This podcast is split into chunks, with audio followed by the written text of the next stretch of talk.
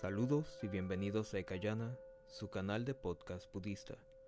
Mi nombre es Myoren, monje budista ordenado en la escuela Tendai japonesa y hoy hablaremos sobre las tres constantes de la vida y cómo cada momento de nuestras vidas es un momento perfecto para aplicar el Dharma día a día. El budismo es una religión de más de 2500 años que provee una serie de enseñanzas específicamente adaptadas para los momentos más difíciles de nuestras vidas, como el sufrimiento, la enfermedad, la vejez y la muerte. Las enseñanzas perfectas y completas del verdadero budismo nos revelan que esta sabiduría no tiene origen humano, sino que su fundador, el Buda, fue una encarnación de la vida y la luz infinita del universo quien, por compasión por los seres sintientes, bajó al mundo a traernos la sabiduría del Dharma, para que pudiéramos navegar por las vicisitudes de esta orilla del sufrimiento de la vida y llegar a la otra orilla de la felicidad. El Buda, en los sutras, los cuales son la colección canónica de sus sermones dados en sus más de 40 años de predicación en el mundo, nos revela las tres constantes de la vida cuando dice, en forma de parábola. Un día, Yama le preguntó a un pecador que cayó en el infierno después de haber muerto por haber actuado con maldad en la vida. Cuando tú estabas en el mundo, ¿no te encontraste con los tres ángeles? No, mi señor, no me he encontrado con ellos. Yama dijo, entonces dime, ¿no has visto acaso a hombres tanteando con sus bastones con las espalda encorvada por los años.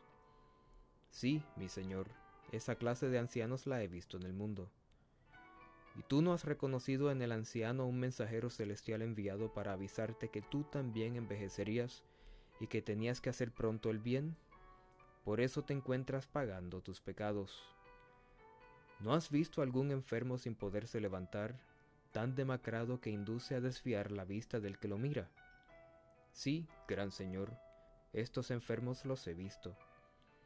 Y tú, viendo al ángel dentro de esos enfermos, ¿no pensaste que tampoco eres inmune a la enfermedad? Por eso estás en este infierno, porque no los tomaste en cuenta. ¿No has visto, acaso, a tu alrededor hombres muertos, y la tristeza de los hombres que lloran a los muertos? Sí, gran Señor, muertos he visto muchos en mi vida. Y tú, contestó Llama, viendo al ángel que advierte a los hombres sobre la fatalidad de la muerte, ¿no pensaste en la muerte y descuidaste de hacer el bien? Y por eso ahora estás recibiendo este castigo, de acuerdo a lo que hayas hecho, recibes luego el pago a ello. A través de esta parábola, el Buda nos muestra que el sufrimiento, si, bien es indeseado, es un llamado al despertar en este extracto de los sutras, el cual proviene del Devadatta Sutta, los escritos del budismo primitivo, vemos que a veces las desgracias son oportunidades para ver cosas importantes y que requieren nuestra atención inmediata. La vejez, la enfermedad y la muerte son las tres constantes de la vida, y no hay nada ni nadie que pueda escapar a ellas, ni ayudar a otras de escapar de los mismos. Estas tres condiciones existen dado a que es la naturaleza del mundo el que todos los fenómenos estén sujetos al cambio y la impermanencia. La vejez, la enfermedad y la muerte nos causan sufrimiento a nosotros y a nuestros seres queridos, pero todo lo que nace, muere, es parte normal de la vida, y el tratar de cambiarlo, el apego, es lo que causa el sufrimiento. Todo en la vida posee un significado todo ocurre por algo. En el budismo esto no es el destino, sino la ley de causa y efecto, el karma. Dada nuestra ignorancia fundamental, poseemos nociones erróneas sobre la vida y nosotros mismos. Pero la vejez, la enfermedad y la muerte son recordatorios de la transitoriedad de la vida, y a veces, como dice el sutra, son mensajeros celestiales que nos urgen a vivir una vida noble y cultivar las raíces de la virtud para beneficio nuestro en un futuro renacimiento, así como para poder cultivar los resultados de nuestras acciones positivas en esta vida, así como para el beneficio de todos los demás seres sintientes, con los cuales estamos unidos fundamentalmente, ya que todos somos expresiones de la misma fuerza y energía de vida. Yama, en el canon budista, es el rey del infierno y del inframundo, quien pesa nuestras buenas y malas acciones tras la muerte, lo cual determina nuestro futuro renacimiento. Yama es entonces la personificación de la ley del karma en acción, y los resultados de nuestras acciones son nuestros. No existe una fuerza externa que decida nuestra suerte, nosotros somos amos de nuestro destino, tanto de nuestra fortuna como de nuestras desgracias. Esto es algo que debemos de cultivar en vida, y la vejez, la enfermedad y la muerte son llamados a despertar de nuestro sueño mundano para cultivar nuestra espiritualidad. En el sutra leímos, y tú, viendo al ángel dentro de esos enfermos, pensaste que eres inmune a la enfermedad, por eso estás en este infierno, porque no los tomaste en cuenta. Esto nos muestra una fotografía de los tiempos en los cuales vivimos. Vivimos en una sociedad occidental que valora el individualismo sobre la colectividad y por ello muchas personas viven egoístamente, prefiriendo sus libertades al bienestar colectivo, aunque esa libertad pueda traer consecuencias nefastas a los demás. Esto contrasta grandemente con las sociedades en Oriente, donde se valora más la colectividad que el individualismo personal donde desde antes de la pandemia incluso se usaba la mascarilla ante una gripe común por consideración por la salud y el bienestar de la sociedad.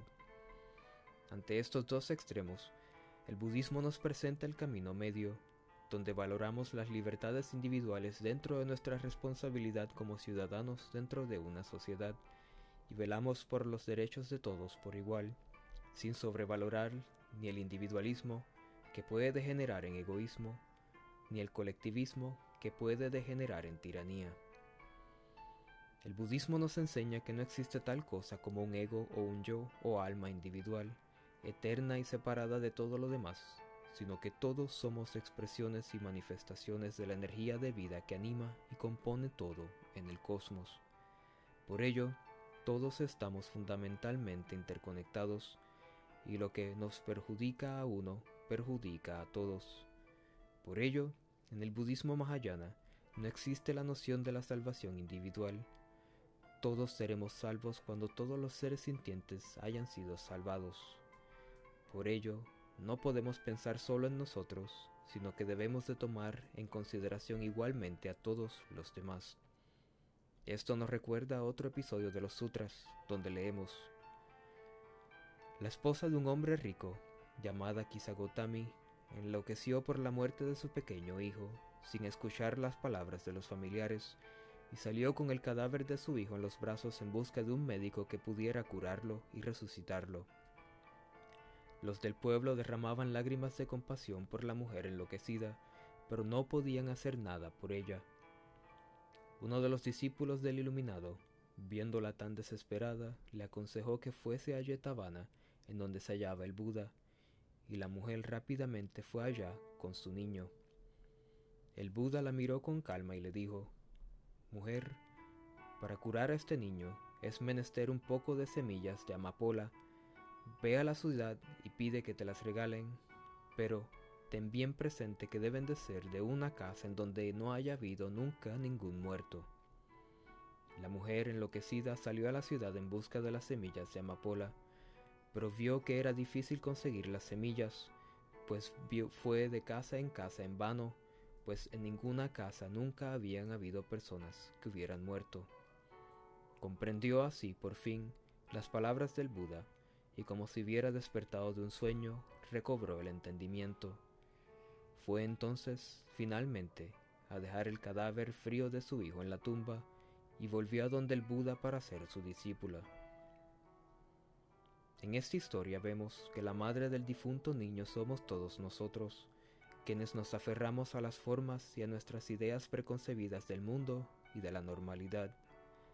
Pero la vejez, la enfermedad y la muerte nos puede tocar a nosotros y a nuestros seres queridos en cualquier momento.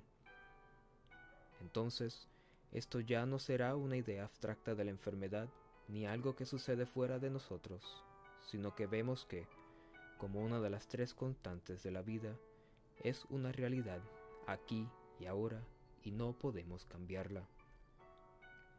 Como la madre de la parábola, debemos de entender que esto no tiene que ver con nosotros, sino con todos. No podemos pensar en individualismos ni en colectivismos, sino en un balance entre ellos.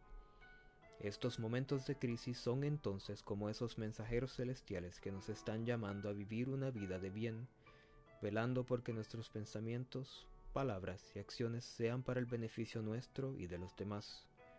Cuando ponemos nuestro ego a un lado y trabajamos por los demás, estamos transitando el camino del Bodhisattva. El Sutra de Vimalakirti nos enseña cómo los Bodhisattvas trabajan en el mundo cuando nos dice, como todos los seres vivos están sujetos a la enfermedad, yo también estoy enfermo. Cuando todos los vivos ya no estén enfermos, mi enfermedad llegará a su fin. ¿Por qué? Un bodhisattva, debido a su promesa de salvar a los seres vivos, entra en el reino del nacimiento y la muerte que está sujeto a la enfermedad. Si todos están curados, el bodhisattva ya no estará enfermo. Luego, el sutra nos muestra cómo los bodhisattvas y los budas ven a todos los demás seres sintientes cuando nos dice, por ejemplo, cuando el único hijo de un anciano se enferma, también lo hacen sus padres, y cuando recupera su salud, ellos también la recuperan. Del mismo modo, un bodhisattva ama a todos los seres vivos como si fueran sus hijos, así que cuando caen enfermos, el bodhisattva también está enfermo, y cuando se recuperan, también se recupera. El mundo en estos momentos necesita de nuestra compasión, no más sufrimiento.